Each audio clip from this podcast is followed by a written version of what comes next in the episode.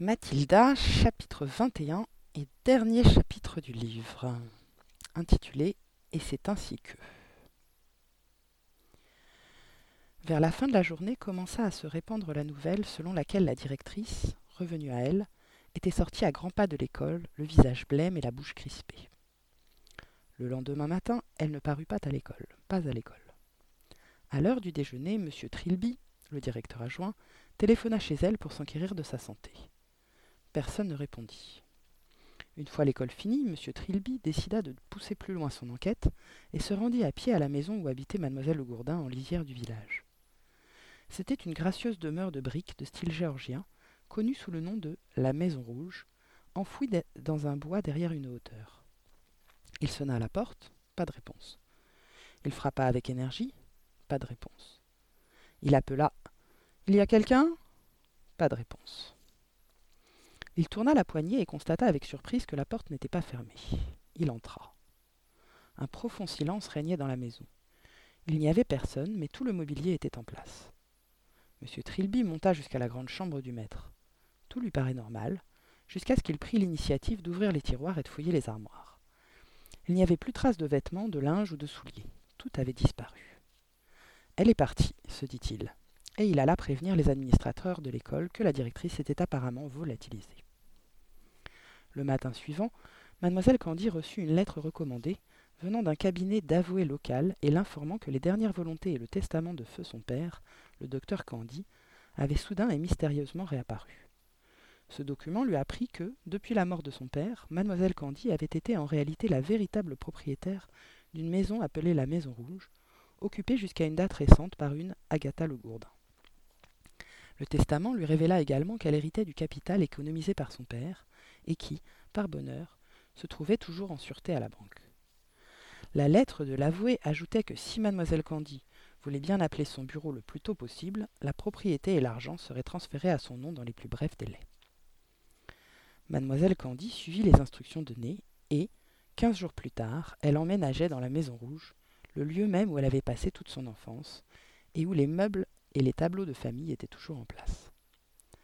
À dater de ce jour-là, Mathilda devint une visiteuse toujours bien accueillie de la Maison Rouge, chaque soir après la classe, et une étroite amitié lia bientôt la petite fille et sa maîtresse. À l'école également allaient intervenir de grands changements. Dès qu'il fut bien clair que mademoiselle Le Gourdin avait définitivement disparu de la scène, l'excellent monsieur Trilby fut nommé à sa place directeur de l'établissement.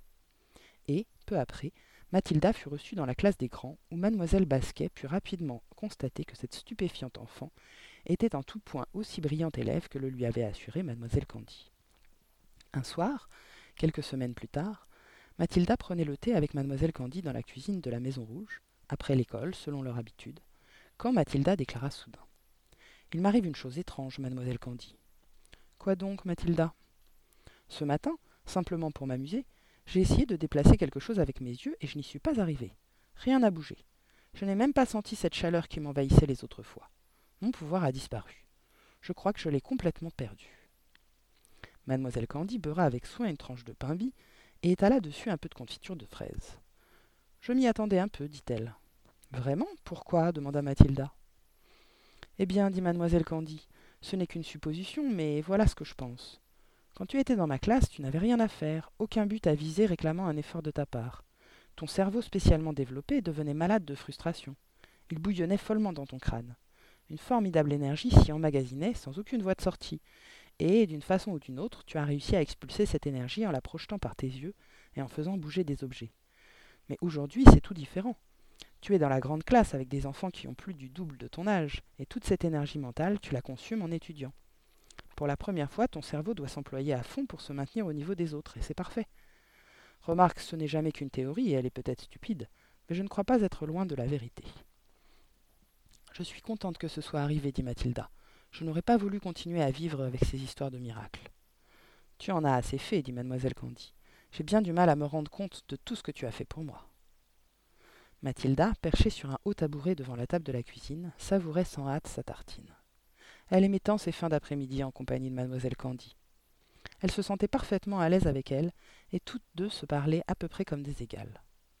Savez-vous, demanda brusquement Mathilda, que le cœur d'une souris bat à 650 pulsations par minute?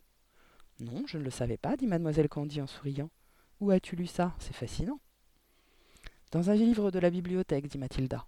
Autrement dit, il bat si vite qu'on ne peut même pas entendre les battements. Ça doit donner l'impression d'un bourdonnement. Certainement. Et d'après vous, à quelle vitesse bat le cœur d'un hérisson? demanda Mathilda. Dis-le-moi donc. Pas aussi vite qu'une souris. Trois cents fois par minute, dit Mathilda. N'empêche, vous n'auriez jamais pensé que le cœur d'un animal si lent battait si vite, n'est-ce pas, mademoiselle Candy? Certainement pas, dit mademoiselle Candy, toujours souriante. Raconte-moi encore.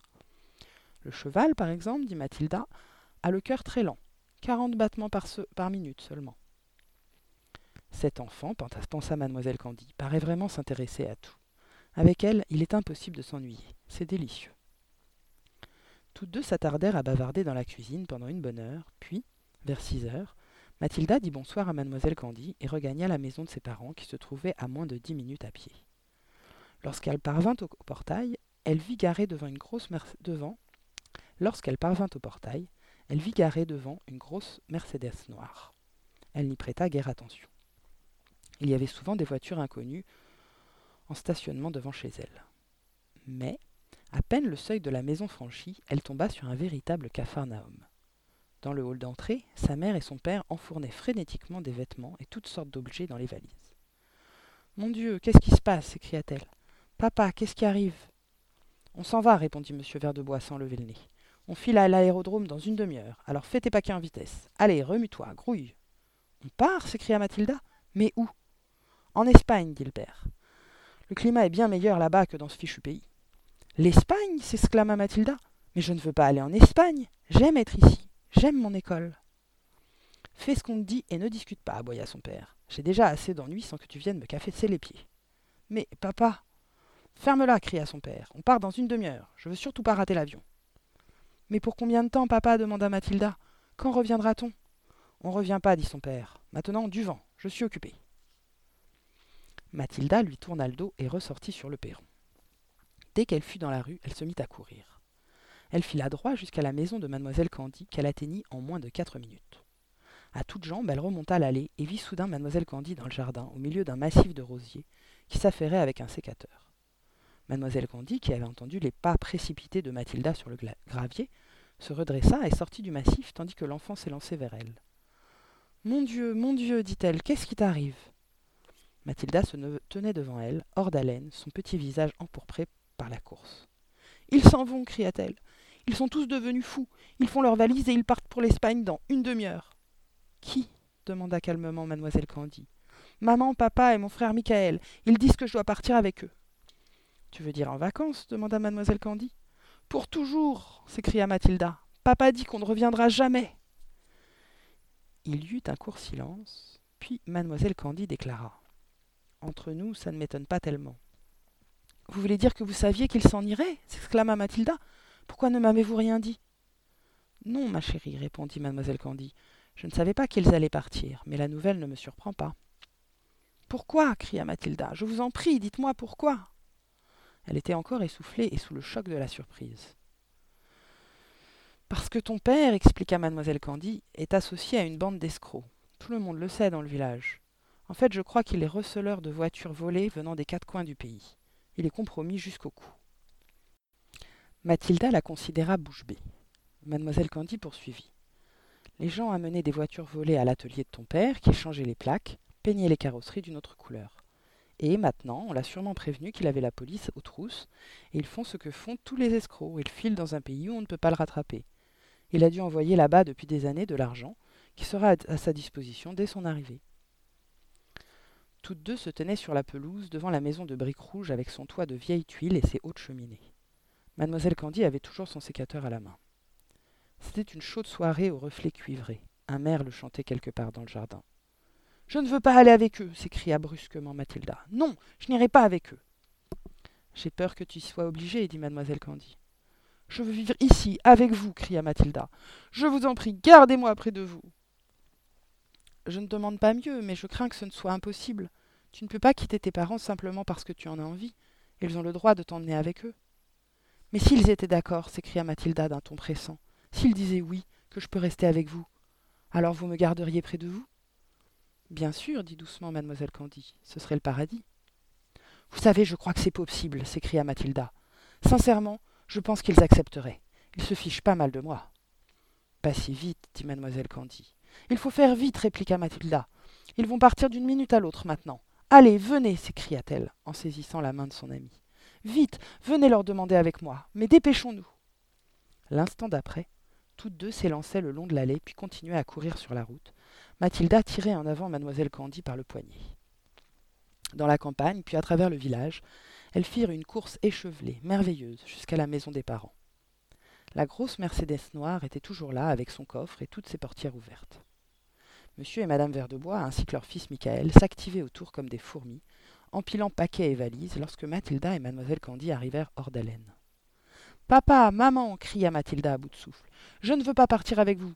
Je veux rester ici et vivre avec mademoiselle Candy, et elle dit que je peux si vous m'en donnez la permission. S'il te plaît, s'il vous plaît, dites oui. Papa, je t'en prie, dis oui, dis oui, maman. Le père se retourna et dévisagea mademoiselle Candy. C'est vous l'instit qui est venu un jour me voir, non? dit-il. Puis il repiqua du nez dans la voiture pour ranger les bagages. Celle-là, lui dit sa femme, faudra la mettre sur le siège arrière, il n'y a plus de place dans le coffre. J'aimerais tant garder Mathilda, dit mademoiselle Candy. Je veillerai sur elle avec tendresse, monsieur Terre de Verre de Bois, et je me chargerai de tous les frais. Elle ne vous coûtera pas un sou.